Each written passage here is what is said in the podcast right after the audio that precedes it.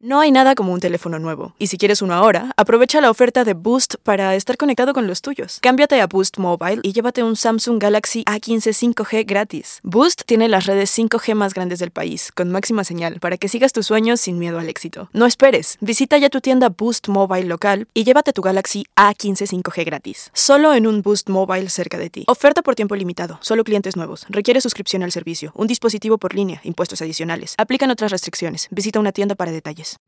Enigma sin resolver es un podcast para mayores de edad. Algunos escuchas pueden encontrar el contenido del programa ofensivo. Recomendamos la discreción de la escucha, especialmente para menores de edad. Soy enigmático. Hola, hola, bienvenidos al episodio de testimoniales de esta semana de Enigma sin resolver. Mi nombre es Afne Wegebe y bueno, tenemos otro episodio más experiencias. La semana pasada tuvimos la oportunidad de leer algunos de sus testimoniales que se nos habían ido acumulando. Tenemos más y nada más para comentarles a todos los que nos están escuchando que sí vamos a darle tiempo a todos ustedes. Eh, como ya habíamos dicho, eh, desde que cambiamos un poquito la dinámica, algunas veces voy a ser yo la que va a leer los testimoniales, a veces se presta más para que se haga eso y algunas otras vamos a dar espacio para que ustedes estén aquí en el programa con nosotros. Antes de comenzar de lleno con el episodio de esta semana, el cual estoy segura que muchos de ustedes van a estar esperando porque es con relación a lo que tocamos la semana pasada en el episodio de testimoniales, el último testimonial, el testimonial de, de Byron, que de hecho, pues publicamos una fotografía en nuestras redes sociales en caso de que no la hayan visto y si no han escuchado el episodio de testimoniales de la semana pasada, no van a poder como entender qué es lo que está sucediendo en esta situación, en este testimonial al cual estamos dando seguimiento. Entonces, bueno, Evidentemente les recomiendo que vayan a escuchar el episodio de testimoniales de la semana pasada para continuar eh, escuchando este y pues poder entender qué es lo que está sucediendo en el caso de Byron. Te recuerdo también que si tú quieres ser parte del episodio de testimoniales nos puedes escribir a enigmas.univision.net y ahí estamos dando pues respuesta a todos sus emails, a todos sus comentarios, a sus correos, a sus eh, pues situaciones personales en las que tengan alguna algún caso paranormal o sobrenatural que estén viviendo.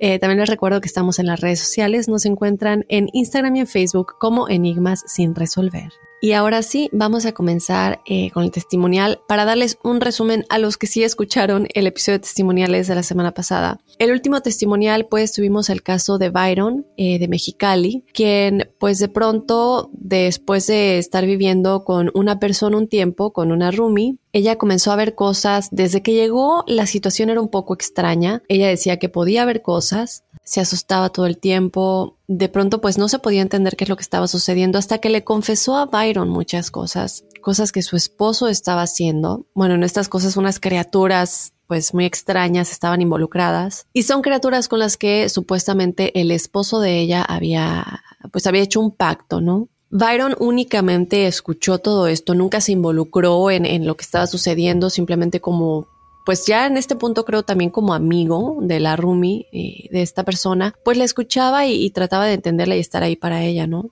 Trató de aconsejarla, brujería involucrada, palismo para ser más exactos, eh, que ahorita le vamos a pedir a Byron, eh, conforme va avanzando lo que continúa de la historia, que nos explica un poquito más qué es exactamente el palismo. Y bueno, llega un punto en el que Byron logra ver una de estas criaturas, le toma una foto a una de estas criaturas y es la foto que subimos a las redes sociales para que vayan a verla si no la han logrado ver. Ahora le vamos a dar eh, pues continuidad a esta historia para que Byron nos siga explicando qué es lo que sucede después de que él ve esta, esta criatura, después de que la amiga, la Rumi, le cuenta todo lo que sucedió. Nos quedamos en que, bueno, evidentemente Byron nos contabas que eh, esta chica comienza a pensar que realmente el esposo ya estaba muerto o que algo le había sucedido por este pacto que hizo con estos seres y que él era la figura que viste. Cuéntanos qué sucede después de esto. Bueno, este, cuando yo le muestro la foto, este, me golpea en la mano, este, para no verla, para dejarle verla, y me pregunta muy exaltada que si, en dónde lo miré, cuándo lo miré, este, que si qué estaba haciendo la criatura, pero muy muy alterada estaba y pues yo le expliqué que esa foto era de meses atrás, que de hecho yo ya ni me acordaba de la foto, sino que yo le había vuelto a ver porque yo estaba haciendo un collage de fotos para mi hijo por lo del Día del Niño. Y buscando las fotos en mi galería, di con ella otra vez. Y rápido salimos a la calle y me, me dijo pues que le dijera en qué árbol había sido, en qué casa, este, dónde estaba parado yo, de todo, que le, que le recreara la escena, ¿no? Y, y sí, salimos y yo le dije en qué árbol estaba. De hecho, pasamos por el árbol y, el árbol de hecho está más alto que el, el, poste de luz. Este, y lo que nos dimos cuenta es de que el árbol no hay manera de que te puedas subir, incluso con escalera, está demasiado alto, o sea, no hay manera de que una persona se pueda subir tan fácilmente, aparte de que era muy tarde cuando yo tomé la foto, como para que alguien estuviera ahí arriba. Ella me decía que, que ella estaba casi segura de que era su, su expareja, que incluso por lo mismo ella evitaba salir a, a limpiar el patio de noche porque ella decía que de repente se acercaban animales pájaros, este, perros, gatos, y que ella los quería correr y que no, que los animales se le quedaban viendo como que la estaban vigilando cuidando. Incluso decía que en las bardas se asomaba muchísima gente y que la estaban viendo mientras ella, estaba afuera limpiando. Y pues obviamente ella evitaba a toda costa salir a, a limpiar de noche, ¿no? En cuanto empezaba a oscurecer, ella se metía a la casa y no salía para nada.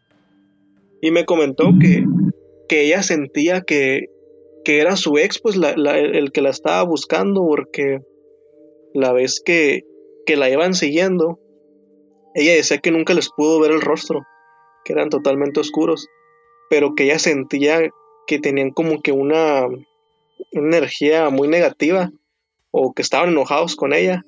Incluso esa vez, cuando ella ve a la criatura detrás de mí, dice que igual, que ella no les ve el rostro, que ella nada más siente este, ese, ese enojo hacia ella y que es por eso que ella siente mucho miedo, aparte de que pues obviamente ver una criatura así totalmente oscura que la está, que la está mirando, pues es un poco traumático, ¿no? Y, eh, una pregunta, cuando tú ves esta figura, eh, nosotros vemos la foto y sí, como comentas, evidentemente se ve como algo negro. Incluso tú comentaste que pues parecía como una bolsa de basura que estuviera atorada, ¿no? En el árbol. ¿Escuchaste un grito? ¿Escuchaste alguna maldición? ¿La criatura te, te dijo algo? ¿Tuvo algún tipo de expresión eh, hacia tu persona? ¿O simplemente la viste, le tomaste la foto y se quedó ahí, no hubo reacción al respecto y ya obviamente ustedes salen y esta criatura ya no está ahí? Pero ¿esta criatura tuvo algún tipo de, de acción hacia ti?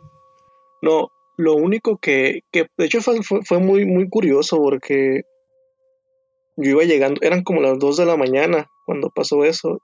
Yo saqué los, los botes de basura a la calle y fue cuando me quedé viendo ahora sí que, que al, final de la calle y me llamó la atención eso de que arriba de un árbol miraba algo más oscuro que, pues que la misma oscuridad vaya. Y me le quedaba viendo, yo juraba que era una, una bolsa negra porque pues dije a lo mejor se atoró una bolsa negra en el árbol y se está moviendo pero por la distancia en la que estaba no alcanzaba a ver bien, por eso yo saqué mi teléfono para con el zoom este, tratar de ver mejor. Entonces, en cuanto yo le presiono el, botón de tomar la foto, veo cómo voltea hacia mí y justo en ese momento uno de los perros jala una bolsa del bote de basura y la tira porque el perro está acostumbrado a comer plástico. Este, y yo volteo para abajo y cuando regreso la mirada a mi teléfono ya no está la, la, criatura, pero yo había tomado la foto. Pero en sí nunca, ni me gritó ni me habló. Lo que sí, sí, sí vi, sí noté fue de que no me estaba viendo a mí hasta que yo tomé la foto, volteó a verme. Como si se hubiera dado cuenta pues de que yo lo, lo, lo había visto lo había captado. exacto. Ok. Entonces, bueno, sucede esto que imagino que te deja no sé, muy asustado, le comentas a ella, salen ustedes y aquí creo yo que es ya el punto en el que continúa la historia después de todo esto que ella te había dicho, del pacto que el esposo había hecho, y ella te dice que ella cree que esta criatura era el esposo que había muerto y se había convertido tal vez en una de estas criaturas. Vamos a entrar de lleno, Byron, en lo que sucede después de que tú ves esa criatura, ustedes salen y empiezan a buscarla, empiezas a explicar todo lo que sucede. Me comentabas ahorita un poquito fuera del aire que ella también se involucra o tú crees tal vez que ella se involucra en todo esto. Cuéntanos exactamente qué es lo que pasa después y por qué llegas tú a esta conclusión. Ok, después de eso, este, pues mis actividades eran básicamente limpiar el lugar y cuidar. Antes de mí estaba mi mejor amigo, que es hijo del dueño de la casa. Y él ya me había dicho que tuviera cuidado con su tía, que porque ella de repente se ponía muy histérica a decir que, que las paredes le gritaban o que en las paredes aparecían rostros o que este no sé que estaba ahí en su cuarto y que escuchaba gritos afuera de la casa o gritos en su cuarto. Siempre la estaban atormentando.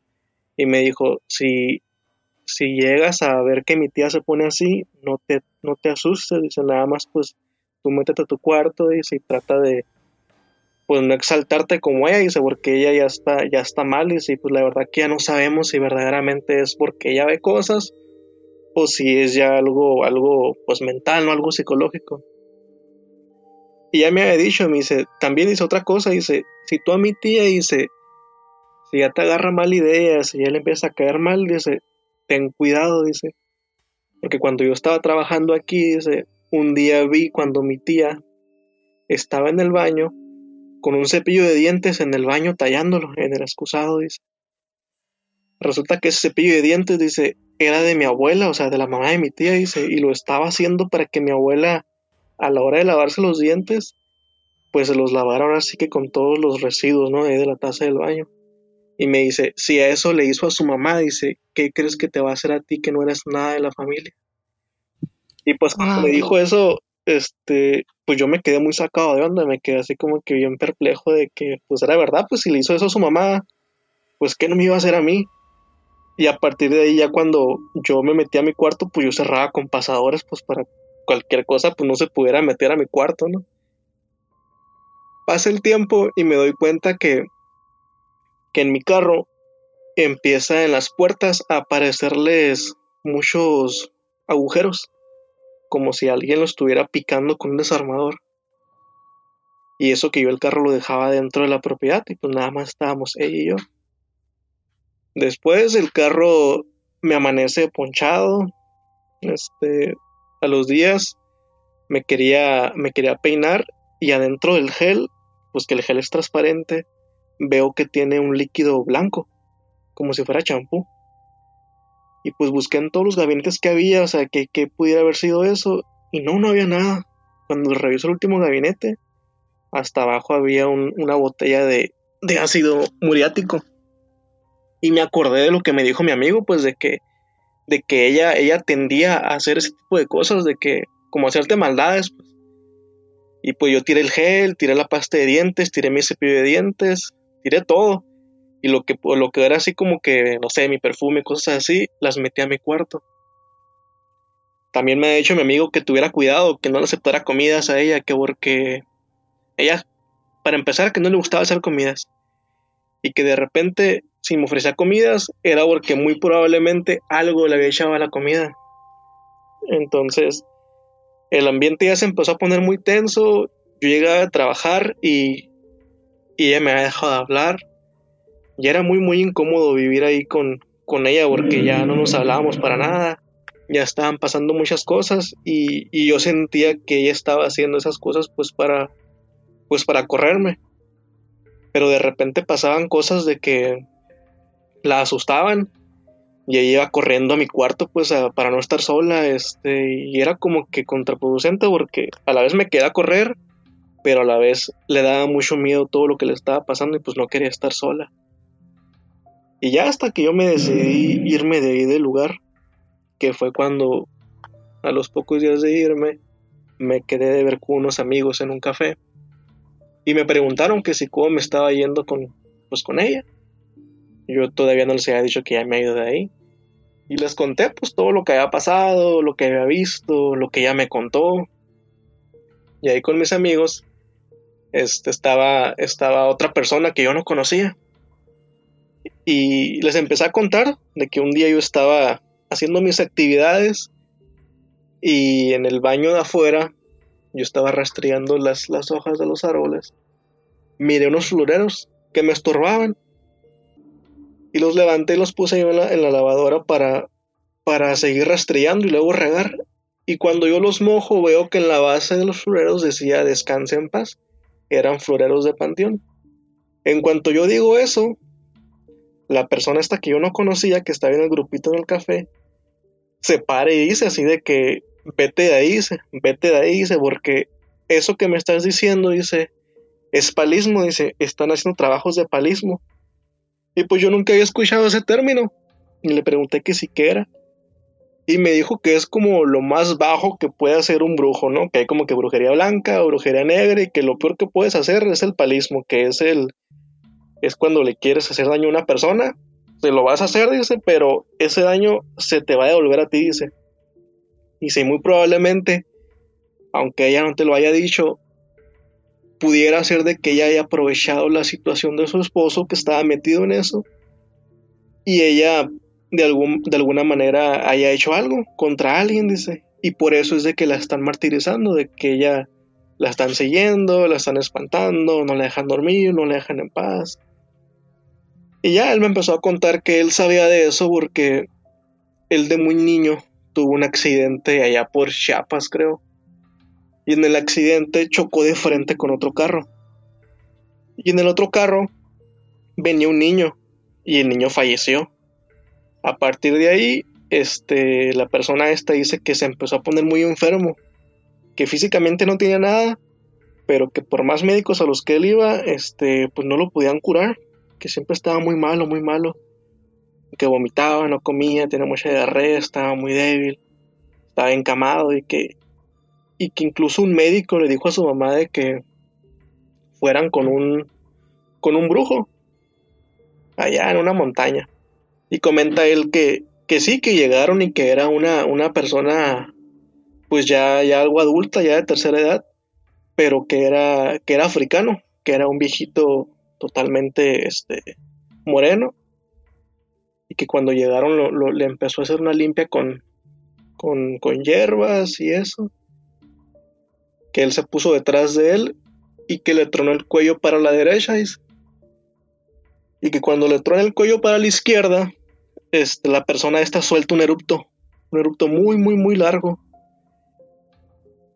Que cuando termina de eruptar, el Señor les dice, dice, su hijo ya está curado, dice. Dice, lo que pasó es de que en el accidente, el niño que falleció, ya sea su alma o su espíritu, se le pegó a su hijo, dice. Dice, no quiere decir que haya sido malo o que sea una mala persona el niño ese que falleció, dice, simplemente por las circunstancias se le pegó, dice, y lo traía ahí con él y lo estaba de cierta manera consumiendo, dice. Pero ya con esto que acabo de hacer, dice, ya su hijo va a quedar libre, dice, eso sí, dice, y él ya va a ser parte de nuestro, como de nuestro mundo, como que ya iba a abrir su tercer ojo, algo así, que ya iba a poder este, ver cosas que la demás gente no ve. Y ya él me contó que pues que por esa experiencia él, él podía ver muchas cosas o que estaba involucrado con cierta gente. También me comentó de que ya como a los 14 años él estaba viviendo con su papá en Ciudad Juárez y un día les tocó ir por la despensa a un Soriana y que cuando se bajaron del vehículo llega una persona y le apunta a su papá en la cabeza y, le dispara cinco veces a su papá pero que la, la, pistola no, no, no se acciona, pues no, no, no sale ninguna bala. Y en ese momento, pues su papá se defiende y, y, y, repele el fuego, pues, y lo, lo, lo, mata ahí. Y dice esta persona que es porque, como él iba con su papá, de cierta manera lo, lo, protegió o extendió su, su, protección con su papá. Y es por eso que la pistola del asaltante no, pues no funcionó en ese momento. Y ya me empezó a contar muchas historias. Este, y me decía que es por eso que él, él, sabía de eso, que sabía del tema y que, que me fuera de ahí, que me fuera de ahí, que porque ya está muy, muy peligroso. Esto quiere decir que esta persona, el, nombre, bueno, no sé si quieras mencionar el nombre de, esta chica que era tu roomie, ¿te estaba haciendo ahora un trabajo a ti o simplemente ya era tan fuerte la energía que de alguna manera, pues tú al estar viviendo con ella, de alguna manera te persiguió. No, este, yo nunca supe si me estaba haciendo un trabajo a mí. Yo lo que creo es de que esos floreros que yo encontré, que de hecho ya eran viejos, este, ella los había utilizado en otra ocasión, pero en sí a mí no, no, no, no me hizo nada, simplemente estaban pasando cosas muy raras, pero yo lo atribuía y lo, lo atribuyo todavía que ella apenas estaba como que empezando a, a hacerme como ese tipo de maldades, pues como picar mi carro, poncharme las llantas, me escondía cosas, me ofrecía comida o cosa que nunca hacía y de repente me empezó a ofrecer comida y obviamente yo nunca le acepté nada. Porque también me dijo, la persona esta me dijo eso, de que esa gente que hace palismo acostumbra a echarle tierra de panteón a la comida para hacer que la gente se enferme. Y le conté, le dije, ah, precisamente le dije, en estos días ella me estaba ofreciendo comida, le dije, cosa que nunca, nunca hacía, nunca, nunca hacía comida. Y de repente de la nada me empezaba a hacer comidas. Y me decía, oye, Byron, llévate de lunch, oye, Byron, no has desayunado, oye, Byron, come aquí antes de que te vayas. Y yo siempre, de alguna otra manera, siempre le evitaba. Y sí, jamás, jamás le, le acepté una comida. Por lo que me ha contado mi mejor amigo, que es sobrino de, de ella. Boost Mobile tiene una gran oferta para que aproveches tu reembolso de impuestos al máximo y te mantengas conectado. Al cambiarte a Boost, recibe un 50% de descuento en tu primer mes de datos ilimitados. O, con un plan ilimitado de 40 dólares, llévate un Samsung Galaxy A15 5G por $39.99. Obtén los mejores teléfonos en las redes 5G más grandes del país. Con Boost Mobile, cambiarse es fácil. Solo visita boostmobile.com. Boost Mobile, sin miedo al éxito. Para clientes nuevos y solamente en línea, requiere AroPay. 50% de descuento en el primer mes requiere un plan de 25 dólares al mes. Aplican otras restricciones. Visita Boost para detalles. Ok. Ahora vamos a hablar un poquito acerca de qué pasó con el esposo, porque ya te estaba diciendo que a lo mejor era el esposo. Y para que nos recuerdes un poco qué es exactamente lo que el esposo había hecho o que ella te dijo que el esposo había hecho y cómo posteriormente, pues, si se descubre si sí estaba vivo o no, porque nos quedamos con esa pregunta al final del episodio anterior de testimoniales, que él era una de estas criaturas y también que nos cuentes un poco qué pasa con ella después.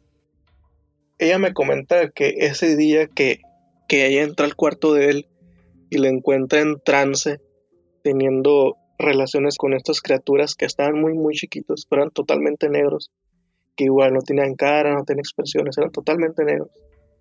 Este, él le termina confesando a ella que él hizo un pacto de lujuria y que la entregó a ella como como sacrificio, pero que él no entendía por qué ella podía verlos, porque se supone que nada más él los podía ver.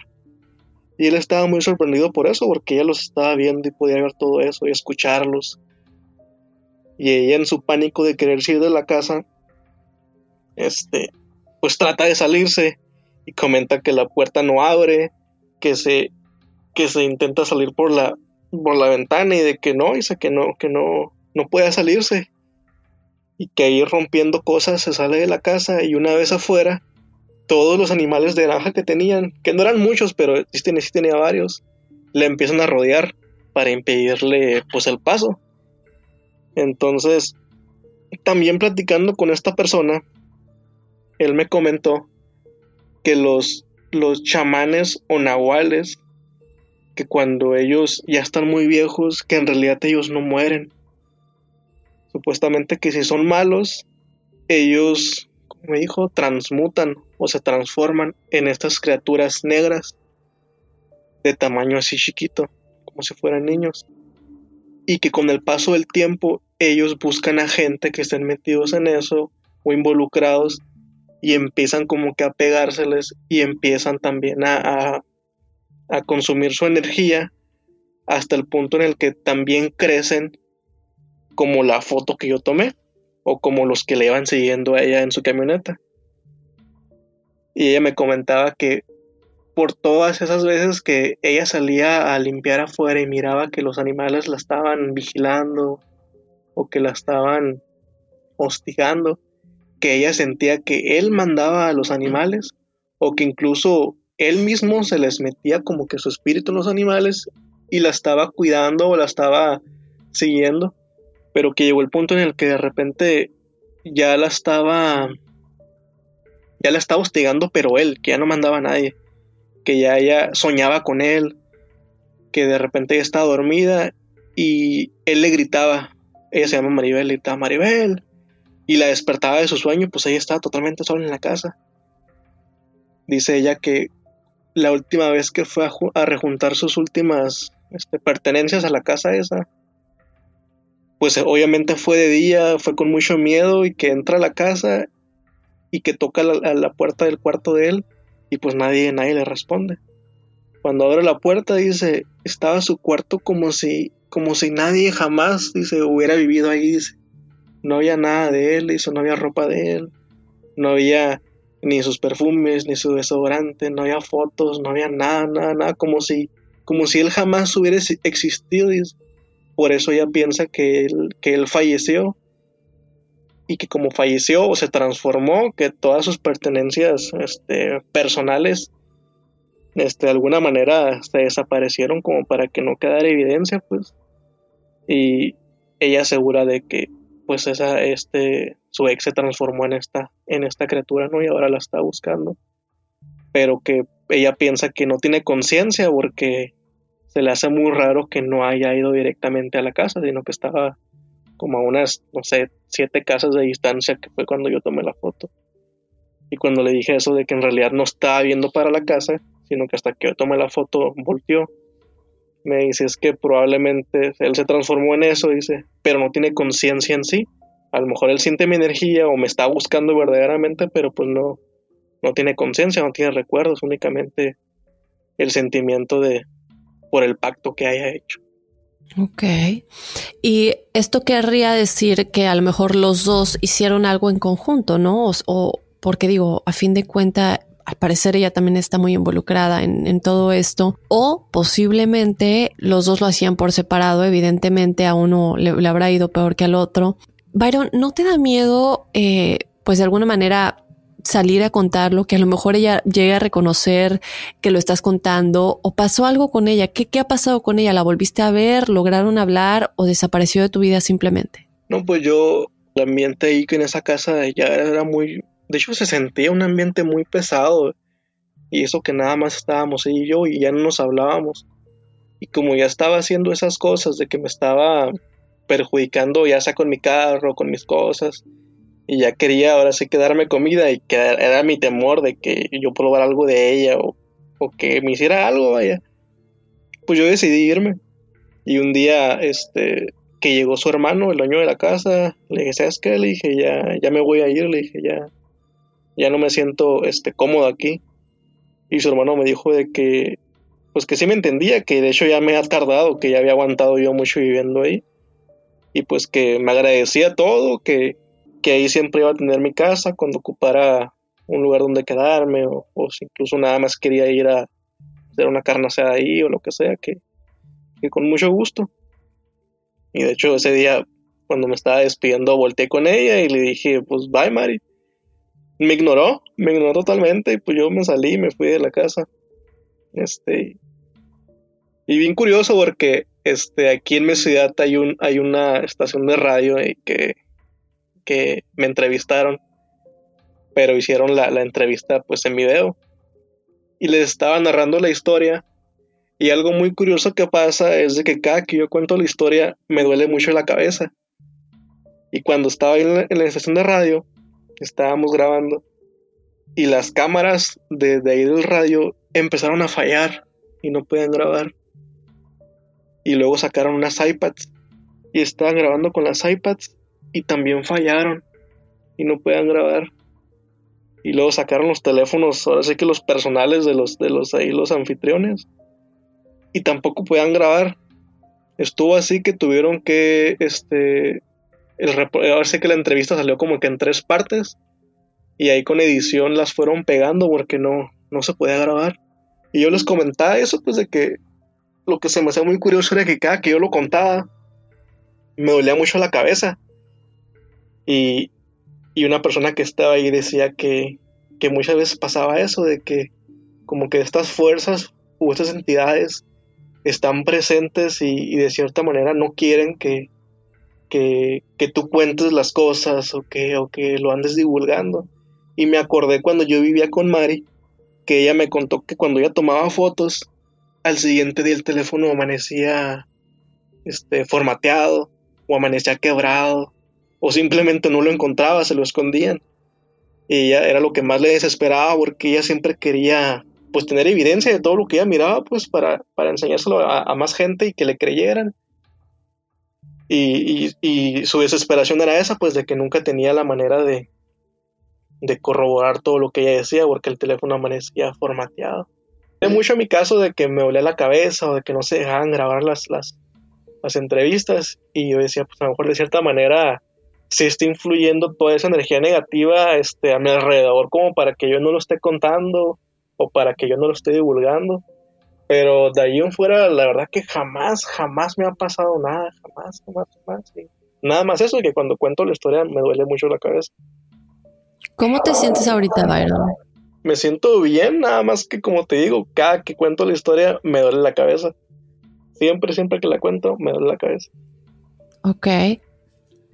Ahora, Byron, yo quisiera que por último nos platiques, creo que muchos tendrán la duda, ¿no? Porque hablamos de esas criaturas, tenemos la foto en las redes sociales de nueva cuenta. ¿Tu amigo que sabe de palismo o alguien te ha dicho, tú investigando, si estas criaturas eran demonios? No, de hecho yo mismo me puse a, investigar, a tratar de, de saber qué eran y lo más, este, ahora sí que lo más cercano que estuve fue que leí que eran, este, como decía, hombres sombra o, los oscuros, que son entidades, este, ¿cómo decía? interdimensionales que simplemente eran como que eran como que testigos que, que de hecho ellos jamás se dejan ver de hecho un comentario que me llamó mucho la atención que decía que dice que a veces estás en una habitación solo y de reojo sientes que hay alguien que te está viendo o sientes la mirada de alguien supuestamente son ellos pero son muy cuidadosos y no se dejan ver.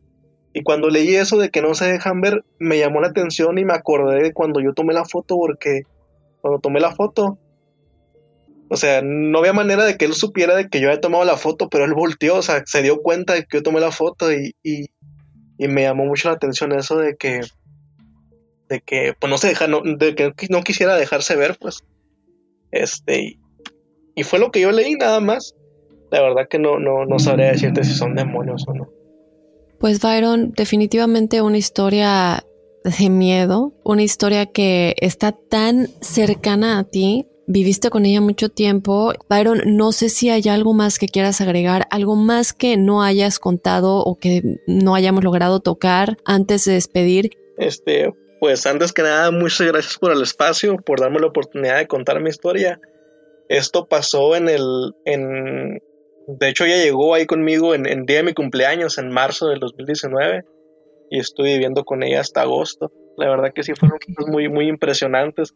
Claro, y yo creo que es súper importante mencionar lo que comentaba hace un momento, que todos ustedes chicos que nos cuentan historias que se relacionan o tienen relación con algo que a ustedes les hicieron muy de cerca, venir al espacio Enigmas sin resolver y contarlo a miles miles de personas que nos están escuchando en este momento en todas partes del mundo. Realmente es, es muy valiente, debo decir.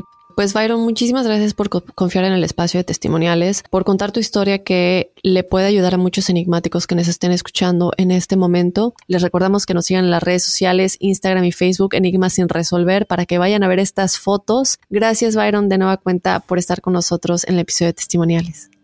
No, a ustedes, muchas gracias. Y bueno, de esta manera yo me voy a despedir. Eh, si tú como Byron y como todos los demás enigmáticos que han estado en este espacio de Enigmas sin resolver, tienes una historia paranormal o sobrenatural que quieras contarnos, que quieras que sea parte de todo este espacio enigmático y familia enigmática que tal vez le pueda ayudar a los que nos están escuchando, pues te invito a que nos escribas a enigmas.univision.net en donde estamos recibiendo todos sus correos, estamos tratando de contestarles lo más pronto posible y de igual manera para que ustedes puedan estar aquí de viva voz contándome y a todos los enigmáticos su historia. Pues este fue el episodio de testimoniales de esta semana. Yo soy Dafne Wegebe y nos escuchamos la próxima semana. Soy enigmático.